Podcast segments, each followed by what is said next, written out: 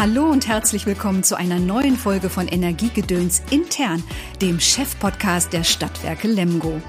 Mit diesem Podcast sind wir ganz nah dran an den Themen der Stadtwerke Geschäftsführung, beleuchten Strategien und Zukunftsideen, aber auch aktuelle Herausforderungen, die den Stadtwerkechef und sein Team bewegen. Sie als Zuhörerinnen und Zuhörer können also mit uns hinter die Kulissen Ihrer Stadtwerke schauen und direkt Informationen aus erster Hand erhalten. So freue ich mich darauf, hier Matthias Sasse begrüßen zu können. Hallo Matthias. Hallo Simone, hallo liebe Zuhörerinnen und Zuhörer. Mein Name ist Simone Nettingsmeier und wir werden uns in diesem Podcast einem Top-Thema widmen, dem Trinkwasser. Denn auch wenn unsere Erde als der blaue Planet gilt, das meiste Wasser, das es hier gibt, ist Salzwasser. Und im Zuge des weltweiten Klimawandels wird Trinkwasser in bester Qualität immer mehr zu einem kostbaren Gut.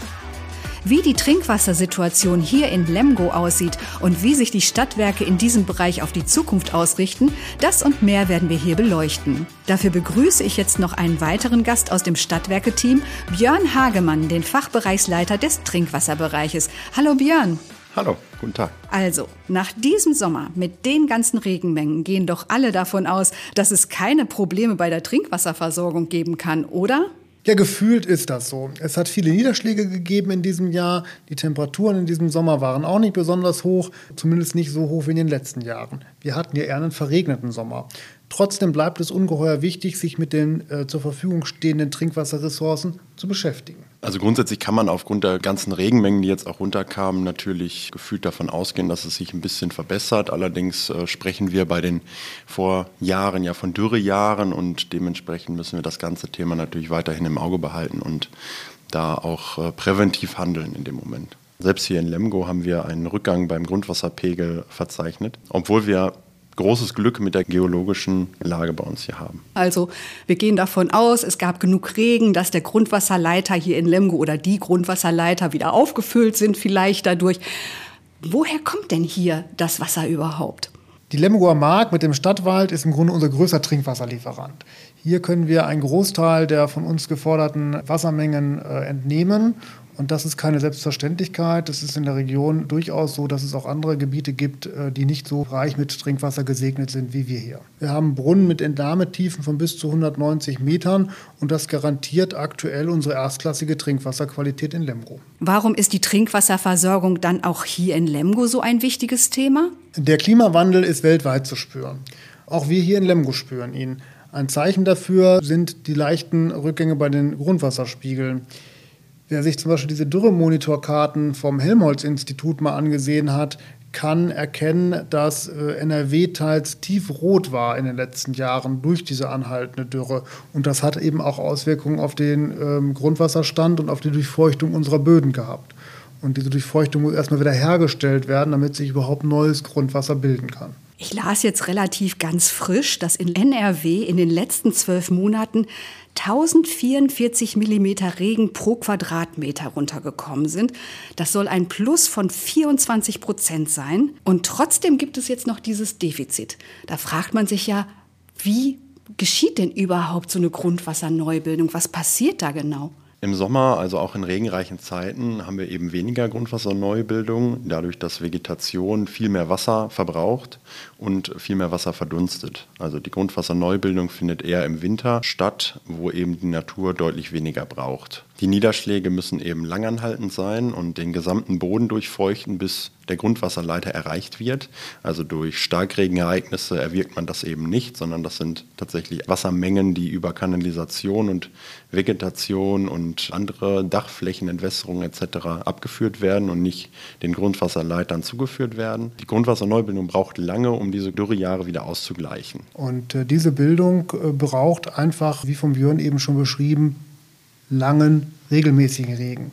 Und die äh, entsprechende Veränderung in den Niederschlägen spüren wir ja alle mit Starkregenereignissen. Hier kommen große Wassermengen vom Himmel, die dann aber über Kanäle und Flüsse und Bäche relativ zügig abgeführt werden und gar nicht der Grundwasserneubildung zur Verfügung stehen. Das ist halt einfach eine Besonderheit, die man in den letzten Jahren deutlich sehen kann. Und das verändert eben auch die Grundwasserbildung. 15 Brunnen habt ihr hier in Lemgo zur Verfügung. Wie viel Trinkwasser stellen die denn bereit? Wie viel wird hier verbraucht? Ja, wir liegen bei einem Durchschnittsverbrauch von etwa 126 Litern pro Bürgerin oder Bürger in Lemgo und äh, fördern insgesamt etwa 2,1 Millionen Kubikmeter Trinkwasser pro Jahr. Die Trinkwassermengen, die wir hier in Lemgo übers Jahr eben brauchen, die haben wir auch noch zur Verfügung. Wir sind aber halt natürlich gewappnet oder wir schauen schon nach, dass die Pegelstellen nicht weiter absacken und haben das Ganze im Auge. Problematisch sind hier eben auch die langanhaltenden Hitzeperioden ohne Niederschläge. Gerade dann, wenn schnelle Verbräuche zusätzlich in die Höhe schießen. Also da sprechen wir dann durchschnittlich nicht von 126 Litern pro Kopf, die man für Körperpflege, Hygiene und den täglichen Gebrauch benötigt, sondern da geht es dann natürlich um Thematiken wie Gartenbewässerung, Pools etc die dann den Trinkwasserverbrauch äh, exponentiell in die Höhe schießen lassen und dementsprechend unsere Spitzen auch fordern und dementsprechend auch die Brunnen sehr einfordert und die Mengen da erhöht. On top kommt dann natürlich auch noch der Bedarf der Landwirtschaft in trockenen Zeiten und der Bedarf bzw. die Abdeckung der Löschwasserbereitstellung für die Feuerwehren, denn die stellen wir eben auch über das Trinkwassernetz zur Verfügung. Im Zuge des Klimawandels ist ja davon auszugehen, dass es zukünftig mehr und auch längere Trockenperioden geben wird. Wie stellt ihr euch darauf ein, um die Versorgung jederzeit sicherzustellen und auch um die Qualität des Trinkwassers jederzeit zu erhalten? Ja, wir verfolgen eine Menge äh, von Ansatzpunkten. Wir setzen natürlich einerseits auf ein modernes Netz. Ein Trinkwassernetz ist nie vollständig dicht. Das ist einfach bei der Länge des Netzes nicht äh, sicherzustellen. Aber wir arbeiten mit entsprechender Technik, um einfach größere Wasserverluste auch äh, zu minimieren. Das zeigen auch unsere Aufzeichnungen, dass uns das immer weiter äh, gelingt, um dort möglichst die Verluste gering zu halten. Wir sind jetzt dabei, äh, die Hochbehälter nach und nach zu sanieren. Da haben wir einiges äh, schon erledigt. andere Hochbehälter Hochbehälter stehen jetzt an und bei der Sanierung bzw. dem Neubau von Hochbehältern erhöhen wir auch die Speichervolumina, um dann eben auch die höheren Verbrauchsspitzen mit den äh, größeren Speichern sicherstellen zu können. Das ist ein weiterer Punkt. Wir sind seit Jahrzehnten dabei, mit der Kooperation Landwirtschaft und Wasserwirtschaft in Lippe den Gewässerschutz und den Trinkwasserschutz voranzutreiben, indem wir einfach äh, es unterstützen, dass nur so viel gedüngt wird, wie gerade eben auch notwendig zum Schutz der Trinkwasserreserven in unserer Stadt. Nun, wir verzeichnen ja auch rückläufige Pegelstände in den Brunnen selber. Um dieser Pegelabsenkung sukzessive entgegenzuwirken, hängen wir natürlich die Brunnenpumpen im Brunnen selber auch schon tiefer. Das können wir aber leider eben nicht unendlich machen. Also irgendwann ist der Brunnenboden auch erreicht und die Pumpe kann nicht tiefer hängen. Hinzu kommt natürlich, dass die Wasserreserven der Städte und Gemeinden hier im Kreis nicht unerschöpflich ist. Daher halten wir unsere Kunden und Kundinnen natürlich dazu an, vermehrt auf Regenwassernutzung zu gehen, auch für Gartenbewässerung etc. Also Zisternen jetzt für Haushaltswerke oder ähnliches zu nutzen oder auch eben Regenwasser aus Regentonnen natürlich für die Gartenbewässerung oder ähnliches zu nutzen. Das heißt, wir rufen grundsätzlich zu einem sorgsamen Umgang auf, um eben gemeinsam das Ziel zu erreichen, die Pegelstände zu schonen. Im Gesamten bedeutet das, dass wir die Verbrauchsspitzen einfach senken müssen. Jeder kann und soll also seinen Beitrag zum Schutz von diesem Lebensmittel Nummer eins beitragen. Aber woher kriegen die Leute denn die Ideen dafür? Woher sollen sie wissen, was sie konkret tun können, um Trinkwasser einzusparen? Ja, wir versuchen da über alle Kanäle zu informieren. Wir haben in diesem Jahr angefangen, auch über Social Media unsere Wassersparkampagne zu verbreiten. Dort haben wir auch Wasserspartipps zur Verfügung gestellt. Wir fangen auch schon bei den Kindern in der Grundschule an und haben da äh, entsprechend mit der sogenannten Wassershow versucht, die Kinder zu sensibilisieren, mit dem kostbaren Gut Trinkwasser umzugehen. Und wir sind natürlich auch dabei und geben Tipps über das Energie- und Umweltzentrum. Da gibt es auch eine Menge Informationen auf klimaschutz-lemgo.de zu dem Thema. Wer da also Interesse hat, kann sich auch da noch weiter informieren, welche Möglichkeiten man im täglichen Leben hat, Trinkwasser einzusparen. Gemäß neuer Trinkwasserverordnung sind wir generell auch dazu angehalten, Kunden äh, weiterhin und viel mehr auf die Themenpunkte wie Wassersparen hinzuweisen. Also wir beraten natürlich die Kunden auch gerne oder geben Tipps dahingehend, wie man Regenwassernutzung aufbaut, beziehungsweise wer sowas durchführen kann, wenn es der Kunde jetzt nicht selber kann. Eine Empfehlung ist natürlich auch, seinen Garten rein gärtnertechnisch äh, so auszurichten, dass man jetzt keine Pflanzen vorhält, die viel Wasser benötigen, sondern eben dürreresistent sind. Und natürlich das Thema Körperpflege, lieber duschen als baden, das ist ja so ein Standardspruch, den man kennt. Und wir von den Stadtwerken sagen natürlich auch lieber ins Olé als in den Pool springen zu Hause, denn äh, gemeinsam spart man irgendwo auch mehr Wasser und die Energiekosten bleiben dann auch noch unten ohne Poolheizung zu Hause. Ein Eintritt beim Ole ist jetzt auch nicht die Welt. Wir haben eben ja gehört, es gibt ein großes Wassernetz in Lemgo. Es gibt ja auch ganz viel andere Infrastruktur noch dazu. Was müsst ihr denn alles dafür tun, damit die Trinkwasserversorgung hier in Lemgo rund läuft? Grundsätzlich leisten wir um die Trinkwasserversorgung natürlich den Betrieb unserer Wassergewinnungsanlagen, also der Brunnen und unserer Quellfassung. Da geht es natürlich einerseits um Gebäude, Technik und äh, auch Pegelstände, selbstverständlich mit Aufnahmen etc. Ähm, die Trinkwasserqualität spielt da natürlich auch mit ein, sodass wir da gemäß gesetzlichen Vorgaben natürlich in gewissen Abständen äh, Laboruntersuchungen durchführen lassen und das geförderte Wasser überprüfen lassen. Wir kümmern uns natürlich um unser Trinkwassernetz, was zur Verteilung und zur Weiterleitung des Trinkwassers da ist. Da geht es natürlich um den Austausch von Altleitungen, um Trinkwasserverluste zu minimieren. Und zusätzlich sind wir auch dabei, Rohrbruchsuche zu betreiben durch Geräuschkorrelatoren. Das sind kleine Mikrofone sozusagen, die auf Leitungen aufgebracht werden und Dauerdurchströmungen wie eine Undichtigkeit eben aufspüren können die dann in Nachtzeiten, wo eben Stillstandszeiten im Wassernetz äh, stattfinden, also keine Abnahme stattfindet, Geräusche aufzeichnen, ob irgendwo Durchflüsse dauerhaft stattfinden. Und ein dauerhafter Durchfluss ist immer ein Indikator dafür, dass irgendwo ein Rohrbruch oder eine dauerhafte Undichtigkeit auftritt. Denn normalerweise, ich sage mal, eine Toilettenspülung, die braucht 10 Sekunden, bis sie aufhört. Händewaschen dauert auch 20, 30 Sekunden und dann hört das auf. Und wenn das nachts um drei geschieht, dann ist das schon ein Indikator dafür, dass wir auf gewissen Trassen oder Netzbereichen Undichtigkeiten haben, die dann natürlich genauer lokalisiert werden müssen und dann behoben werden müssen. Ansonsten zum Thema Hochbehälter, also Trinkwasserspeicher in sich zur Vorlage für die Wasserspitzen, die wir sozusagen im Netz benötigen, wenn der Wasserbedarf hoch ist. Als Beispiel Montagmorgen 6 Uhr, wenn alle Leute duschen und sich für die Arbeit fertig machen, da ist natürlich der Wasserverbrauch am höchsten. Um diese Wassermengen abzufangen, sind wir natürlich dabei, unsere Hochbehälter so technisch auszustatten, dass sie einerseits die Wassermenge vorhalten können und andererseits auch das Netz durch passende Zuluft von gefilterter Luft als auch durch ja, Rohrbruchalarme und äh, Rohrbruchsicherung abzusichern. Im Gesamten wird das gesamte Thema Trinkwasserversorgung auch durch die neue Trinkwasserverordnung und natürlich durch diverse andere Indikatoren wie Klimaschutz bzw. Klimaentwicklung und Klimakrise, die da ja auch vielleicht mit einfließt, immer umfangreicher. Ich muss jetzt noch einmal nachfragen, rein Interesse halber, was ist das mit der Luft? Das habe ich noch nicht ganz verstanden. Also bei Trinkwasserhochbehältern, ein Behälter ist ja in dem Sinne geschlossen, also es ist ein geschlossenes System.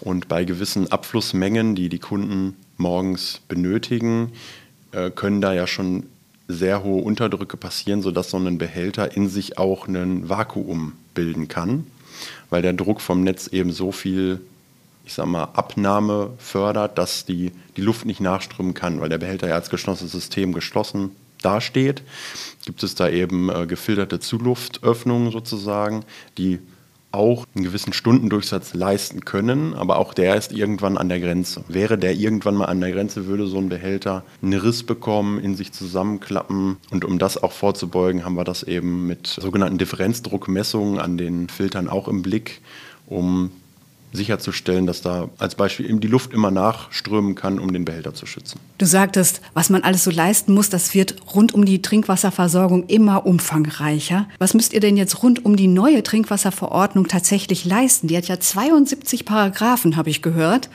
Was gibt es da alles, was ihr beachten müsst? Ja, die Trinkwasserverordnung ist tatsächlich ein sehr umfangreiches Werk. Es geht im Wesentlichen darum, die Einführung eines risikobasierten Trinkwasserschutzes sicherzustellen. Wasserversorger wie wir sollen verpflichtet werden, frühzeitig potenzielle Risiken erkennen zu können und dann im Gefahrfall auch entsprechend darauf zu reagieren. Das ist das Ziel der Trinkwasserverordnung. Das alles ist auf die Prävention ausgerichtet und ist für uns sowieso schon immer ein kontinuierlicher Prozess gewesen. Wir haben schon immer darauf geguckt, was uns passieren kann. Wir haben ja momentan auch immer wieder das Thema in den Medien von Trinkwasserverunreinigungen und ähnlichen Dingen. Wir haben eben über Dürre gesprochen, wo wir also nicht die großen Wassermengen zur Verfügung haben, obwohl es halt gerade einen sehr hohen Bedarf an Wasser gibt.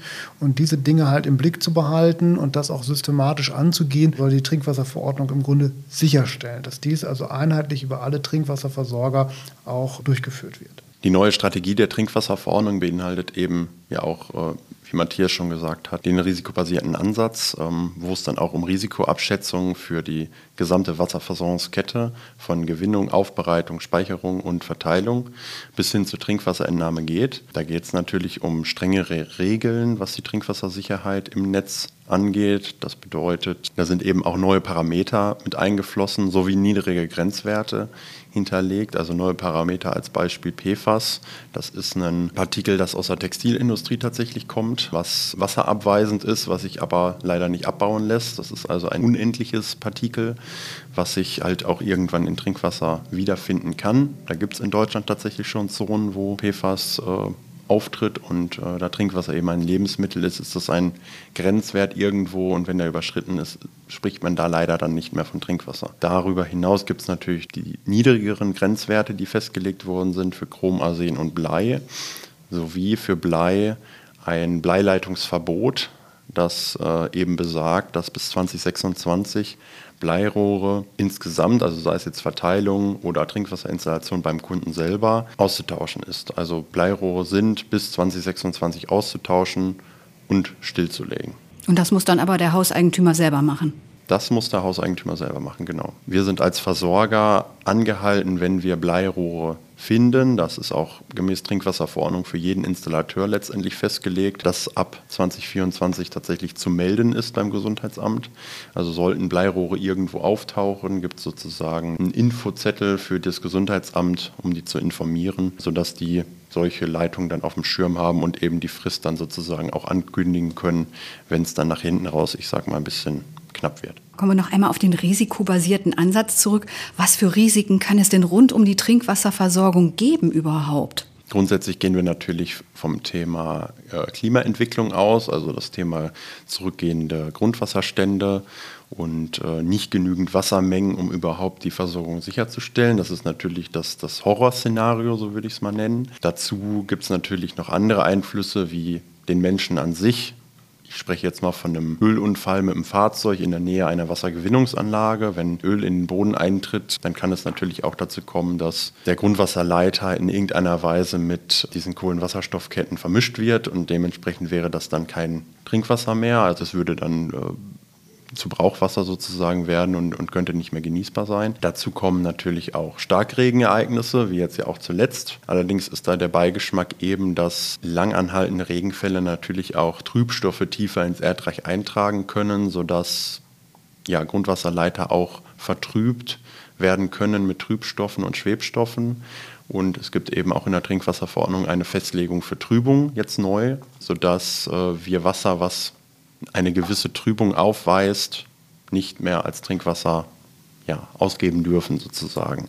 Vorher war das nicht so mit einem Messwert ausgestattet, sondern vorher hieß es ja, dass Trinkwasser geruchsfrei, äh, genießbar und klar sein soll. Also es soll ja keinen Anschein machen, dass irgendetwas drin ist, was nicht genießbar ist und dementsprechend auch optisch es klar sein soll. Und da gibt es jetzt tatsächlich einen Messwert, den sogenannten Trübungsmesswert, der mit aufgenommen wurde. Stellen wir uns einmal vor, es ist Sommer, es ist heiß, die Leute füllen alle ihre großen, riesigen Pools. Zusätzlich werden noch die Gärten bewässert. Was würde passieren, wenn ihr jetzt sagt, es ist eine solche Spitze in den Verbräuchen zu verzeichnen, dass wir kaum noch mit der Versorgung hinterherkommen? Also grundsätzlich kann es dann natürlich zu Aufrufen kommen durch uns oder durch Ämter unnötige Verbräuche zu minimieren oder komplett zu unterlassen. Grundsätzlich gehen wir aber davon aus, dass das hier bei uns nicht notwendig sein wird, weil alle eben sensibel mit der kostbaren Ressource Wasser umgehen. Und Trinkwasserressourcen zu schützen ist halt eben Gemeinschaftsaufgabe. Und von allen Menschen in Lemgo, Lippe und NRW, Deutschland und aller Welt, ist es ja bekannt irgendwo. Also die Thematik ist ja in aller Köpfe momentan drin, auch aufgrund aktueller Szenarien. Daher gehen wir erstmal nicht davon aus. Was macht ihr selber, damit es nicht zu extremen Situationen kommen kann? Wie wappnet ihr euch dafür? Ja, wir versuchen uns natürlich auf alle denkbaren Szenarien äh, vorzubereiten. Einige haben wir ja schon angesprochen. Wir versuchen weiterhin, die Verbraucher zu informieren, wie man halt eben sparsam mit Trinkwasser umgehen kann. Wir kooperieren auch mit den äh, benachbarten Wasserversorgern. Wir unterhalten hier Verbundleitungen, die uns in die Lage versetzen, uns gegenseitig auch bei Engpässen mit Wasser auszuhelfen. All das geht natürlich auch nur in einem beschränkten Maße, Wenn es also zu sehr langen äh, Trockenperioden kommen sollte, dann äh, ist es auch nicht auszuschließen, dass wir zum Wassersparen aktiv aufrufen müssen oder aber auch es äh, Verbote gibt, beispielsweise Gärten zu bewässern oder Pools zu befüllen. Bisher haben wir diese Situation in Lemgo immer vermeiden können, hoffen, dass das auch in der Zukunft so ist, aber gänzlich ausschließen können wir das nicht. Wenn es jetzt so viel zu tun und zu bedenken gibt und die Anforderungen an das Trinkwasser ja eigentlich auch immer weiter steigen durch Verordnungen oder auch durch einfache Klimaanforderungen, die auf euch einprasseln.